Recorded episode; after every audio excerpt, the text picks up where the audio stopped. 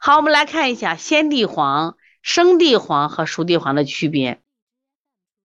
生地黄，我们从地里挖出来叫先地黄，然后把它晒干叫生地黄，九蒸九晒叫熟地黄，作用一样不一样？不一样。对，灵珠说的好，先爱自己才有能力爱别人。这句话说的真好。我们今天学习中医，一定要学一种方法，先爱自己。那我就想，大 S 凭什么一年要四千万了？人家美啊，除了是两个孩子的妈，我们多少人是两孩子、三个孩子妈，老公也没给那么多钱呀，对不对？首先要把自己照顾的美美的，你看，哎，这个美就能换得换得更高的这个抚养费呀。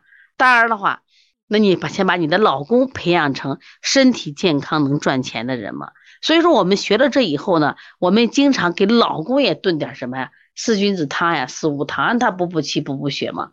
熟地黄经过九蒸九晒以后呢，它其实专门变成补血药了。第一个是补血，第二滋阴，第三个填精益髓，治疗血虚症和肝肾的亏虚症。而鲜地黄，因为刚从地里挖出来，大寒，大寒擅长于清热凉血、生津止渴，适合于血热的或热邪比较盛的。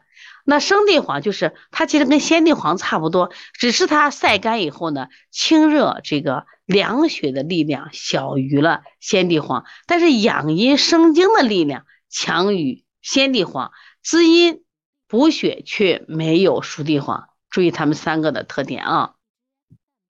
所以这以后我们方剂看到生地黄、熟地黄、鲜地黄，你就知道了啊。如果滋阴凉血，生地黄啊和先地黄；如果补血滋阴。包括田径玉髓是熟地黄。